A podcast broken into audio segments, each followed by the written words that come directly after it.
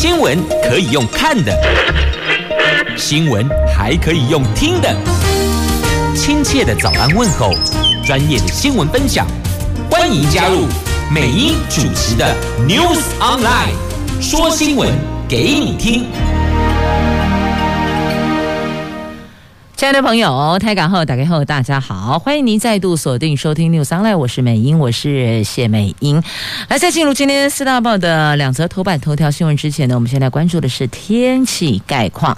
在今天白天，温度部分，北北桃二十六、二十三度到二十七度，竹竹苗二十四度到二十七度，白天全部都有降雨机会，而且现在桃园的天空哦暗天哟，真的拜托雨神把。雨水降在精准的位置，譬如说水库的集水区。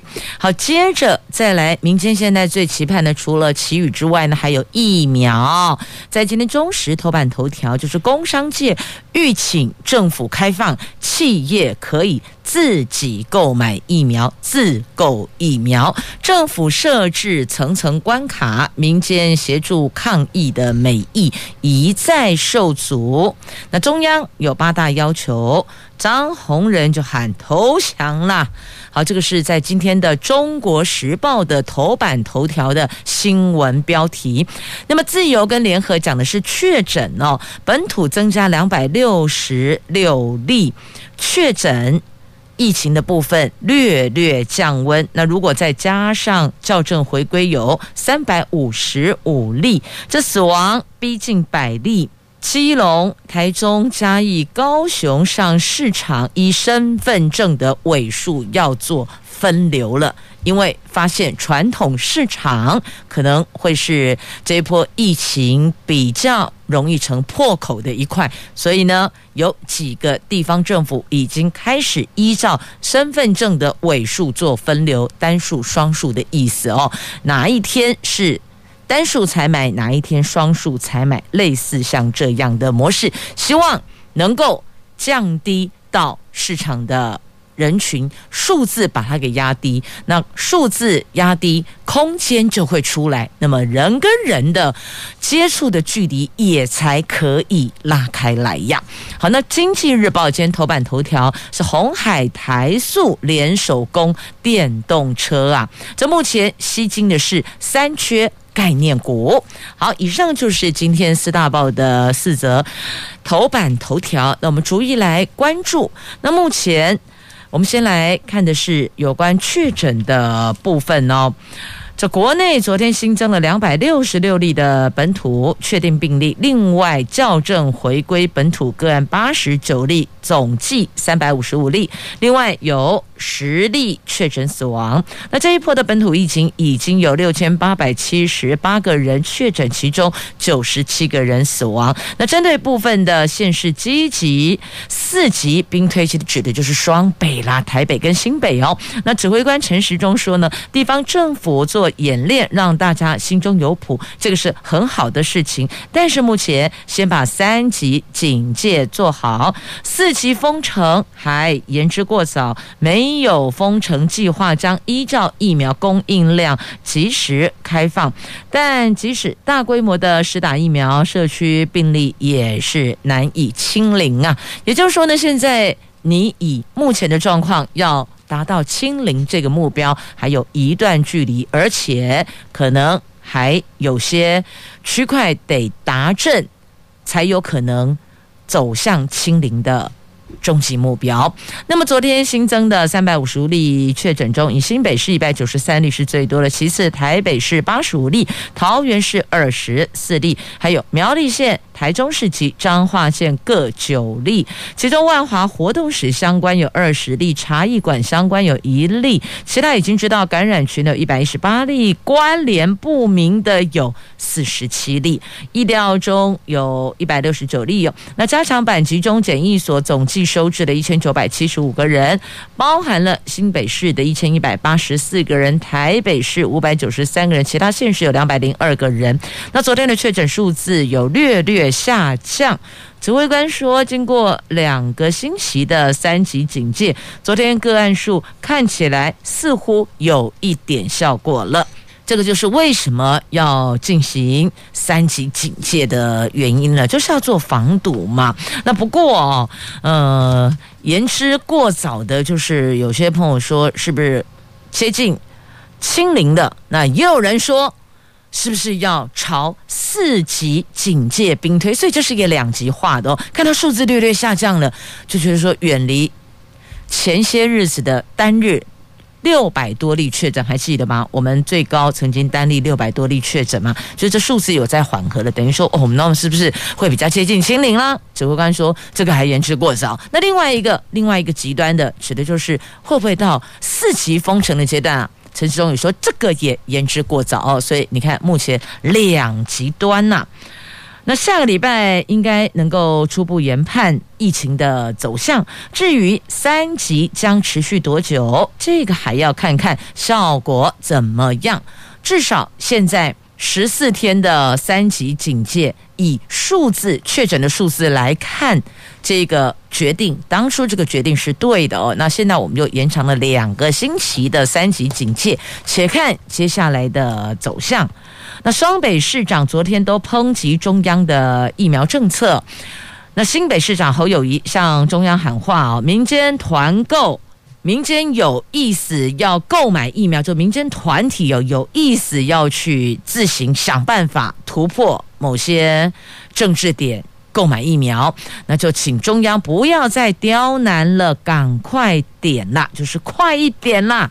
台北市长柯文哲说：“把人民生命当做重要事情来思考，不要奇奇怪怪的理由去搪塞哦。”柯比还说：“如果中央可以拿出。”这个对抗对付柯批的这个效率来处理疫苗的话哦，那大概现在疫苗的部分的问题就不会这么严峻。好，以上是侯友谊跟柯文哲对。中央呛虾的部分，那地方呢，确实也有工商界哦呼吁政府是不是可以开放企业自己购买疫苗啊？好，来看《中国时报》今天头版头条的新闻了。那佛光山所属的国际佛光会原来计划要洽购五十万剂的交生疫苗，其他民间机构和鸿海集团也计划。要自己购买疫苗，捐赠给各地方政府紧急施打。但是指挥中心说，应该由中央政府和原厂签约采购。政府设置了层层关卡，让民间愿意要自己掏腰包买疫苗协助抗疫的这份美意，因此被。阻拦了。那么，针对政府疫苗采购政策，十大工商界已经进行串联，将联名吁请政府开放企业自己购买疫苗，提供给企业所属的员工跟会员施打，或是捐助给医疗院所。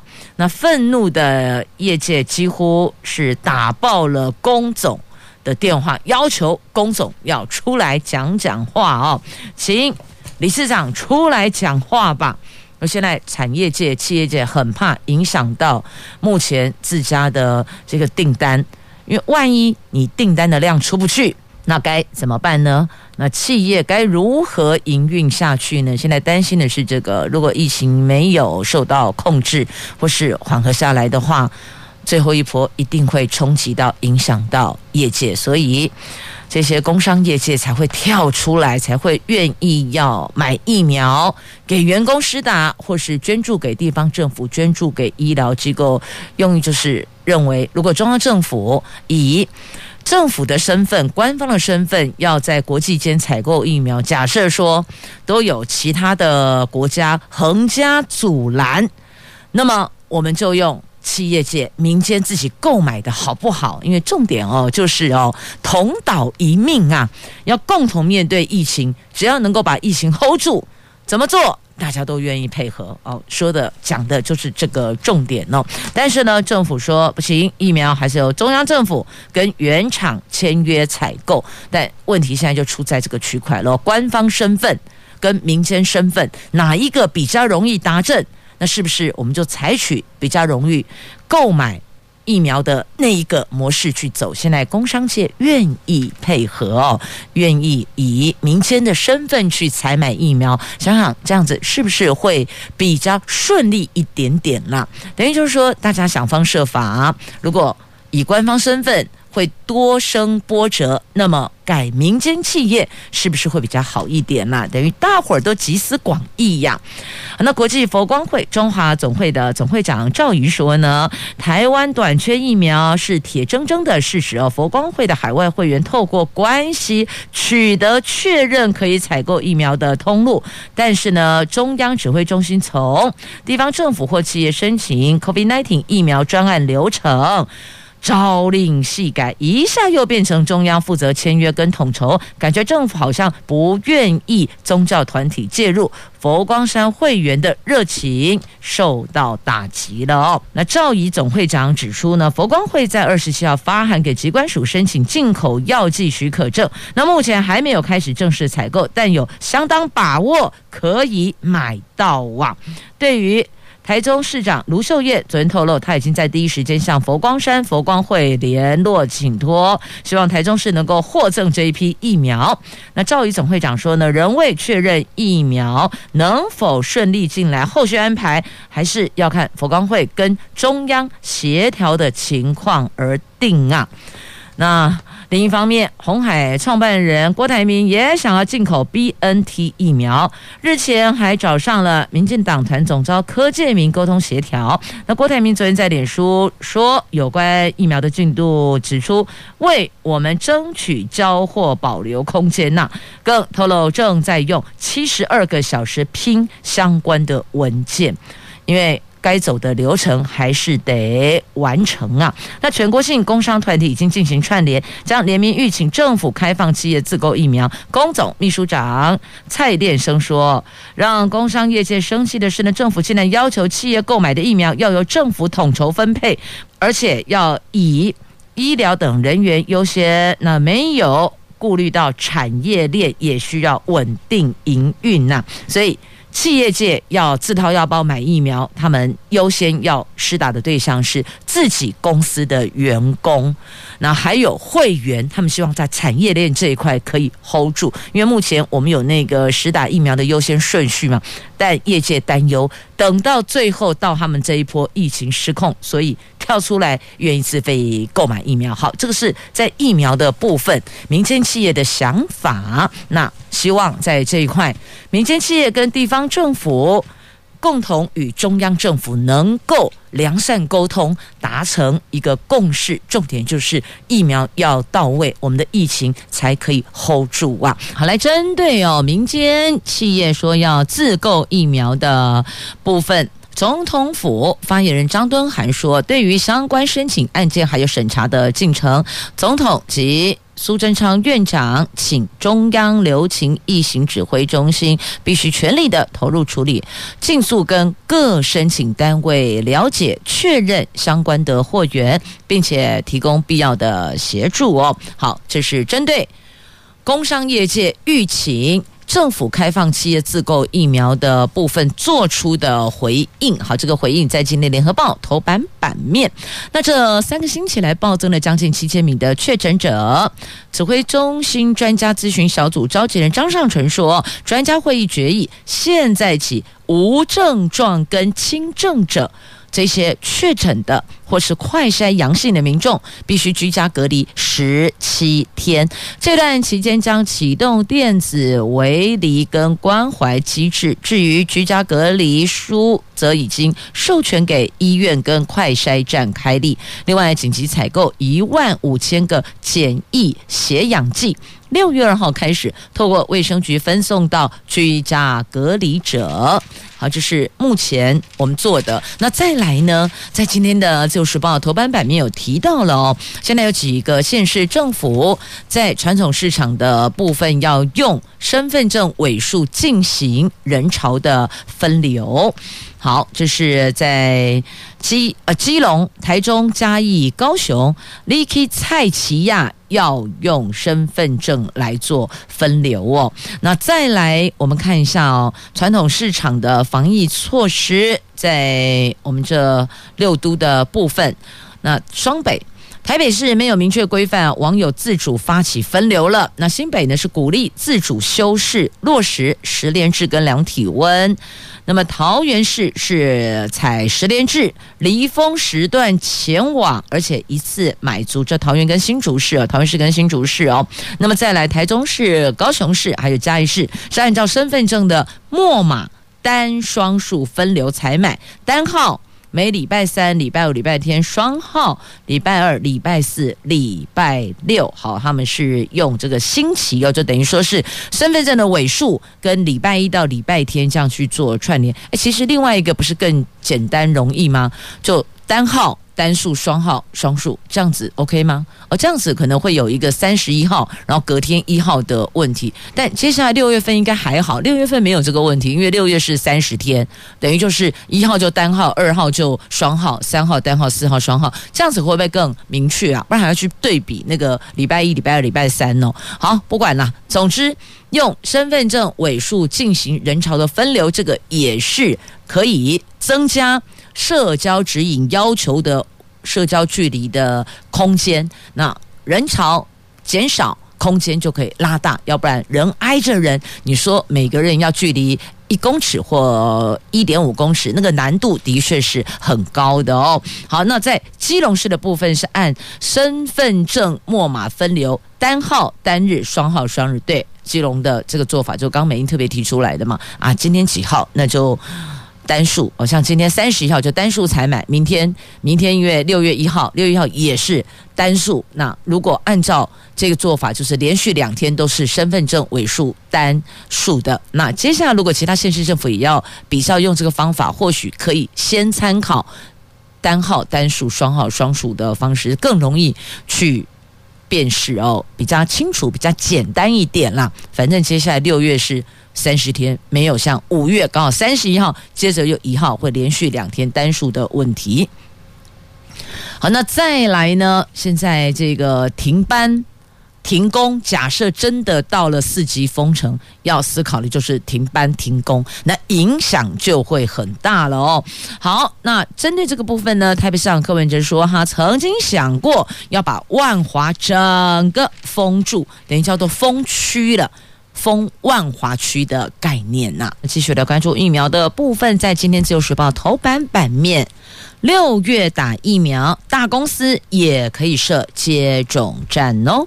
行政院长苏贞昌昨天召开会议，指出下个月是疫苗施打的高峰期，请指挥中心协调各部会跟地方政府等等，预先做好施打处所顺序分配等规划作业。指挥中心说明，目前规划将加速疫苗接种，施打处所包括了医疗机构、诊所或是设。制的大小型接种站，也可以直接到大公司协助施打等等哦。预计这两天会公布那个详细的内容。那国内最新到货的四十一万剂的 AZ 疫苗，第一波十五万剂已经完成配送并开打，第二波二十六万剂预计今天开始配发。指挥官说，现在有疫苗已经打完的县市会尽快配送，预计要让全国所有第一类的医事人员，还有台北市、新北市的第二类、第三类的防疫人员、高接触风险工。工作人员都可以打得到疫苗。那统计截至五月二十九号上午的十点，全台湾累计接种疫苗的人数已经达到三十七万。八千剂了。那另外呢，行政院发言人罗秉成转述，苏院长指下个月是疫苗施打的高峰期，就是说六月份了，请指挥中心协调各部会跟地方政府还有各医疗机构充分合作，预先做好施打处所跟顺序的分配流程说明，这些规划作业都得超前部署，提升整体的施打效率呀。那现在疫苗预计分两大部分，第一种是特殊冷。冷链疫苗，譬如说莫德纳疫苗，存放在负二十度可以保存六个月，那在两度到八度使用期限是三十天，因此规划在医疗机构施打。另外一种是一般冷链疫苗，譬如说 A Z AZ。疫苗则是可以存放在两度到八度保存，将从医疗机构、诊所或是设置大小型接种站及外展服务等等。那外展服务可以到大型公司协助施打，这几条线会同时去做接种时，人流管制都会做含钙样。好，所以因为有两种，一个是特殊冷链的疫苗，像莫德纳；那另外一种是一般冷链疫苗，像 AZ。所以呢，不同的存放的条件就分流到不同的地方。那这个。可能就像有的朋友说要打 AZ，那你就去了解 AZ 在哪些地方接种站是 AZ 疫苗。那如果你要打莫德纳，你就去了解哪些地方是莫德纳，你就到那个地方去登记排队就可以了。好，这是目前接下来要做的规划。那当然还是要以指挥中心对外公布说明的为准啦。好，那么再继续，我们来关注到这个是新北市。主张区域联防，那有邻近县市就担心，如果双北市真的进行封区或是封城，那担忧他们那里会有逃亡潮冲进去哦。譬如像基隆，他就很担心。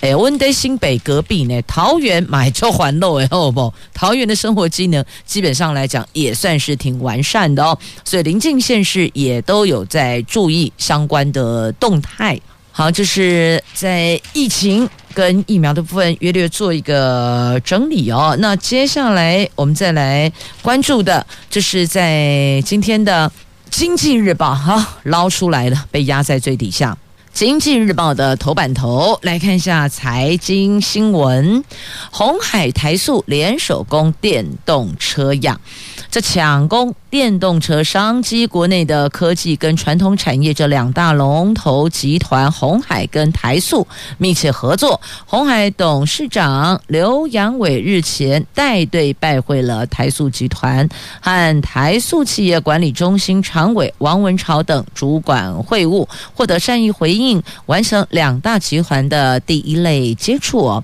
台塑集团高层证实，刘扬伟确实率队拜访王文朝，但无法透露细节。消息人士则说，台塑集团今年在电动车动力电池发展有成。那刘扬伟这一次主要是希望能够借重台塑集团相关能量，补足鸿海集团发展电动车事业最关键的拼图，等于就把这一块拉进来。这面拼图就完成，大概是这个意思哦。那鸿海集团全力冲刺发展电动车电池，去年十月，他们举办第一届的鸿海科技日，就展示跟电动车相关技术跟关键零组件的实力，而且宣示目标在二零二四年要推出首款的电动车商业化固态电池。那所以你想想看，这个部分，那是不是就？得找其他的企业跨界合作了哦。那鸿海集团内部估算，相较于电池只有占智慧手机成本的百分之三到百分之五，那动力电池在电动车的成本占比高达百分之三十到三十五趴，那远高于驱动系统的二十趴到二十五趴，以及车用电子的十五趴到二十趴，那车体结构的十三到十五趴等等。所以呢，他们目前专注在固态电池以及磷酸锂铁电池这两大产品，预计十月中的第二届鸿海科技日会展出相关的样品呢。好，就是在今天《经济日报》的头版头条。那另外呢，他还特别拉出了一个指引哦，告诉大家，目前比较吸睛的是三缺概念股，三缺受惠股投资题材，目前市场挺热的哦。缺水、缺电、缺疫苗议题受到关注，相关企业的经营绩效亮眼，国统成了。领涨抗跌的优选，甚至在这篇报道上把股票都拉出来了。这个是今天的《经济日报》的 A 十二台股热点版面所做的报道，您就自行翻阅内容了。在今天《经济日报》头版下方哦，来看看这六月天不是五月天了哦，这台股台湾股市六月天外资畅旺。国际资金上礼拜五回流大买台股，是六月行情。等于是添上了好兆头，外资法人说呢，热钱布局看好台股基本面强劲，电子业迎接旺季，除权息高峰，还有美元走弱等四个趋势加持，六月股汇双强的行情预期将延续啊，投资上建议可以挑选。苹果概念股、航运等旺季概念股布局，好，这个是在今天的《经济日报》的头版下方的新闻内容。那详情您就自行翻阅了，因为购买金融商品，每个人的喜好跟选项不太一样，但参考一下专业给的讯息，但是还是要经过自己的观察跟做功课之后。再决定如何布局。好，来接接着再把焦点拉回到疫情的部分了。在今天中时头版下方有这个中和某一家康复之家群聚，有二十九个人确诊内，一处康复之家二十九人确诊。在新北市中和哦。在新北市卫生局说，二十号接获了通报，有两位住民出现了发烧等症状，经过 PCR 检验是确诊的。后续筛检全院的住民和工作人员三十九个人，包含负责人在内，总共有二十九个人确诊，已经启动清空计划，将住民分送到医院、检疫所、防疫旅馆。虽然中央规定，五月四号以后，长照机构禁止探视，但直到十五号三级警戒之前，并没有限制住民外出。是否在这段期间染疫的这个，还有待疫调去厘清哦。所以之前确实说，哎，不可以去探视，可是呢，住民可以外出啊，外出不就跟外界有接触了？所以现在初步怀疑有可能。是注明外出，而不是别人带进去的。那到底是不是还要疫调去确诊，去确定他的接触对象？那把感染源找出来。好，这是一处康复之家，二十九个人确诊，全部加起来也才三十九个人，里边就二十九位确诊喽。好，继续再来关注《自由时报》头版下方，这是社会新闻。因为家里分财产、分家产的部分呢，所以造成了兄弟嫌隙。弟弟杀了兄嫂之后，就杀了哥哥，杀了嫂嫂之后，自己再跳楼轻生啊！疑似多年前的家产在进行分配的时候累积下来的一些怨怼跟不快哦。那么。据说过去在这一环大家就有嫌隙了，只是不知道为什么在这个点上去爆发了这么严重的事件呢？好在《自由时报》头版下方细节你们就自行翻阅了哦，因为大伙儿现在应该比较关心的是水情啊，梅雨艺术水库。旱象稍稍有缓解，但是并没有根本的解决了。像这个鹿港雨势汹汹啊，鹿港老街就淹大水了啊！鹿港你去过了吗？但过去应该讲这段时间来吧，大伙儿都在拜托老天爷爱搂猴啊，但老天爷这个雨得降对地方啊，跑错收窄的干话，就大罪呀啦。这梅雨封面终于发威了。昨天气象局针对的中部发了豪雨跟大雨特报，彰化、鹿港老街、云林嘉义部分的低洼地区是一度积水，鲤鱼潭、日月潭、德基等这几处水库进账不少。累计从上礼拜五到昨天傍晚，降雨总共挹注全台湾水库有一千八百九十三万吨，其中大概有百分之四十六是流入中部水库，这个就有有助于疏解中部的水情旱象。但是因为干旱太久了，短期内仍然难脱限水的措施，新竹则有望拼拼干，六月不进入公五停二啊！希望这几天的。这个天气哦，能够继续的挹注水源到水库，让大伙儿可以疏解、疏解、缓解、缓解目前的旱象啊。那刚刚提到了，连鹿港小镇龙奏大最阴最阳哦，这在前两个礼拜可能都还很难想象，但是呢，也不至于要雨降大到淹水积水的状况吧？这个家户也是很辛苦的哦，没雨水。在担忧旱象难解，午后最个环路诶，做大水呀！这老街现在因为这一波雨势而积水了。那这一波降雨会到明天，下一波锋面礼拜六接力登场啊！这梅雨锋面过境，昨天影响最为剧烈，不仅全台湾有雨，彰化、南投、嘉义出现惊人的短时强降雨。气象局观测，全台湾时雨量最大前三名都在彰化，包含了福兴乡、秀水乡、埔盐乡，都飙破百毫米耶。那预估锋面将影响到明天礼拜二。那今天全台湾降雨机会仍高，主要热区分布在西半部山区，还有宜兰地区。另外，在菲律宾东方海面的热带性低气压，最快今天增强为今年第三号台风。彩云未来北上强度将减弱，预估对台湾的影响并不大。好，这是这个梅雨解渴，新竹拼六月不限水，加油加油加油！来继续呢，关注的就是家庭防疫补贴，六月十五号发放，纳入新生儿哦。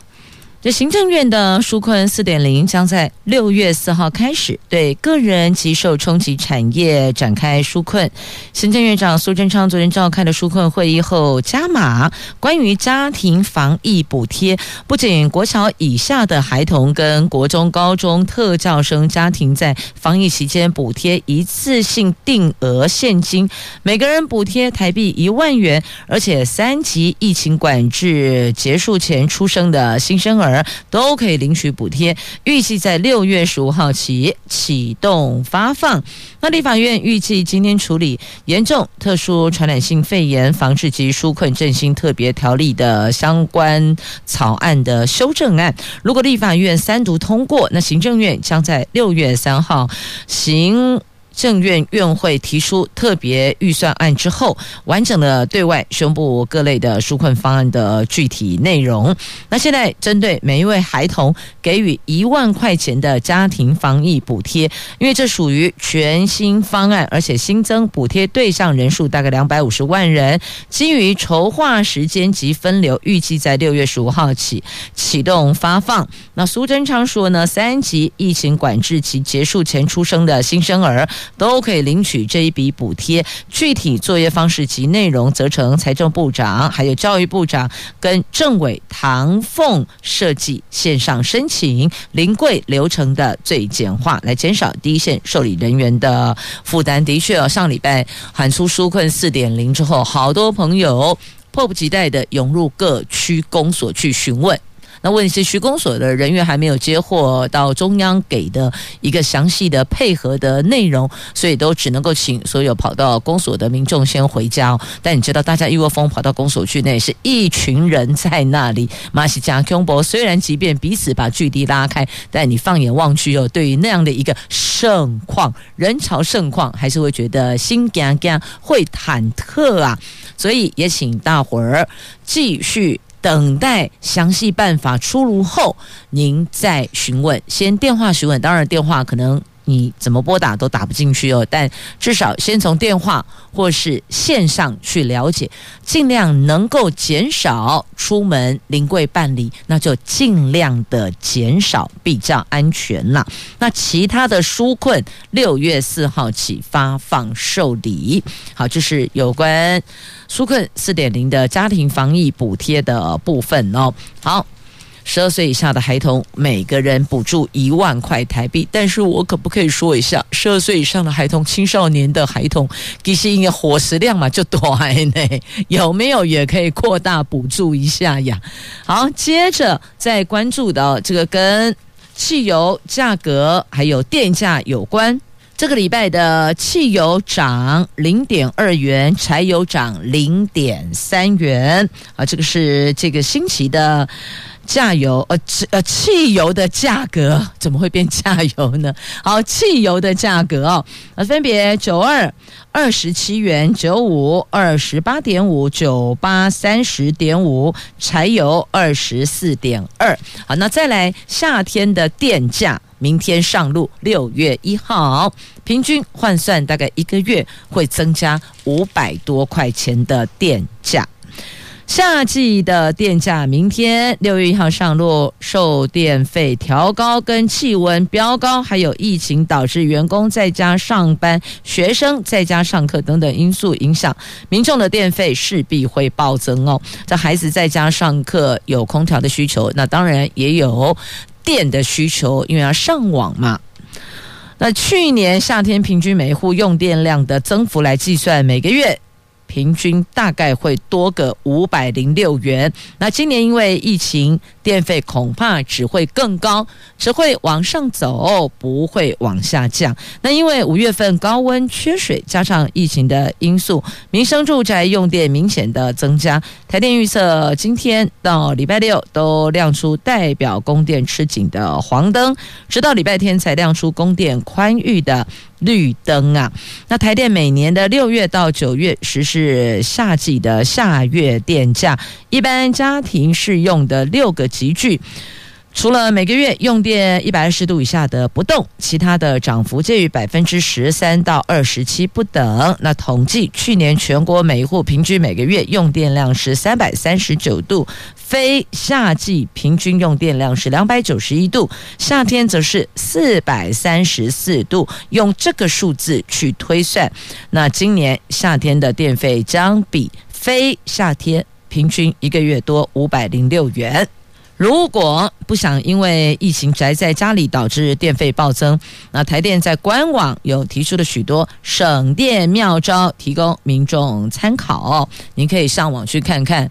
反正现在宅在家里，闲着也是闲着，给干嘛崩垮哦？或许还可以稍微省一下电费呢。举个例子，冷气。他就建议温度设定在二十六到二十八度之间呢，二六、二七、二八了，不要再往下降了。同时搭配电风扇使用，让冷气的分布可以均匀。那电冰箱的食物储存量以八分满为宜，以免阻碍冷气流通。那另外呢，减少冰箱。开开关关的次数，还有开启的时间，每开一次冰箱，压缩机平均要多运转十分钟才能恢复冷藏的温度。所以现在知道为什么说减少开开关关电冰箱，原因就在这里。你只是打开一秒钟、两秒钟，那个温度跑掉，压缩机得多运转十分钟才能够恢复到本来的温度。那启动压缩就是增加用电嘛。那关于使用电视或电脑部分，台电建议长时间不使用的时候就把插头给拔掉，最好设定工作暂停五分钟到十分钟后，电脑。电脑呢，自动进入低耗能休眠状态。那电视机的位置应该距离墙面十公分以上，可以维持电视寿命又不耗电。好，有关电视机的部分，可能过去比较没有听闻那，待会儿就去看看吧。领导的电视机距离墙面有多宽哦，多远的距离？建议是十公分以上啦，这样子可以维持电视寿命又不耗电。可是现在不是有很多那个壁挂式的电视吗？那如果是整个贴在墙面上不壁挂式的电视，要怎么距离十公分？十公分其实也蛮多的嘞。呃，好吧，斟酌斟酌看看吧。好，这个是来自台电官网所提供的一些省电的内容，那么就提供大家。妙招使用节省荷包了，大概是这个意思吧。接着我们来关注联合报今天 A 八版面的头条：驻美免税卡，美国改称我们是台湾代表处哦。这外交待遇升级，证件发卡单位比照美国的邦交国，由 AIT 改为国务院了。这美国国务院今年四月九号发布美国政府跟台湾对口部门互动新准则，以反映华盛顿跟台北不断深化的非官方关系。但是国务院没有具体说明内容哦。那最近由我国的驻美外交人员领到了美国方面新发放的个人免税卡，发卡单位比照美国其他的邦交国，由 AIT 就是美国在台协会改为国务院，我方名称也从原来的台北经济文化代表处改为台湾代表处。那根据台湾美国签订的驻美国台北经济文化代表处跟美国在台协会间特权免税季豁免协定的内容，台湾美国各相对机构都承诺，使对方相对机构及其人员享有这项协定的所有特权、免税还有豁免待遇，也采取所有可能而且妥当的措施，确保对方相对机构的处所及人员享有充分的保护，以利。机构执行职务，而协定当中，我们的代表机构是台北经济文化代表处，美国方面代表机构则是美国在台协会哦。但是呢，现在都调整了，你看他们的发卡单位由 AIT 改为国务院，而且称我们为台湾代表处哦。所以这是什么？默默的在升级了。好，这是在今天联合报 A 八。版面的头条，只是不知道这个消息曝了光，见了报，不知道后续对岸有没有什么反应，比较积极的反应。好，那么再来看一下陆军官校的学生胡佳琪，哇，上报了，为什么呢？来看西点野兽营实习连长，丢西一啦。这位胡佳琪现在就读美国西点军校升四年级，是我国到西点军校的第三名的女性官校生。今年夏天新生入伍训的野兽营里，他担任实习连长哦，是我国第一位出任这项职务的台湾籍的西点学生呢。他在西点军校向入生宣教的影片中，穿着迷彩军服亮相，而最亮最亮的应该是他左胸军籍布章标示“台湾台湾”，那右臂上还有鲜明的中华民国的国旗布章啊！所以我说最亮的就是这一面青天白日满地红的国旗呀。来，接下来我们来看一下啊，这疫情下要如何转型求生呢？有餐饮业就转型电商抢攻宅经济，大伙儿不约而同的走上云端，创造现金流。那餐饮跟服务业堪称是这一波疫情三级警戒下的海啸第一排呀，受到影响规模比起过去是更严重的大型餐饮业者。纷纷寻找生路，想方设法要在危机中突围自救，包含了王品集团、饗宾、汉来美食等大型的餐饮业，不约而同都走上云端，市场反应很热烈耶。餐饮业转型为零售业，虽然不能够起死回生，但现阶段却是创造现金流的续命关键点呐。因为现在不能内用嘛，全部外带。好，那我们就走上。电商的模式，那大伙儿订购我们就宅配到府，而且大伙儿也不用我摸现金，就你摸现金给我，我找零钱给都不用了。都零接触哦。那因为本土疫情猛然爆发，三级警戒让大家不敢出门，内用客人瞬间归零啊！餐饮业者营收几乎顿时也清零了。大型企业有大批员工的就业权需要保障，只能够快速转型，要从任何可能的地方去寻找收入啊！过去餐饮业将餐点商品化只是无心插柳，那聊胜于无的小布局，而现在发现，在这一波。疫情下，它挺亮眼的，它的业绩贡献占比提高了。那现在转型零售业，透过电商买卖餐点，从过去锦上添花到现在叫做雪中送炭，而且走上云端，创造现金流续命啊！挺好的，而且现在疫情哦，能够减少接触现金的这个碰触哦。我拿钱给你，你找钱给我，都摸来摸去哦，其实也是挺危险的。所以如果可以全部，譬如说类似像我们的这种电子消费的话，那会是更好的哦。好，来再继续看一下这广州扩大核酸检测，为什么？因为变种病毒好凶猛啊！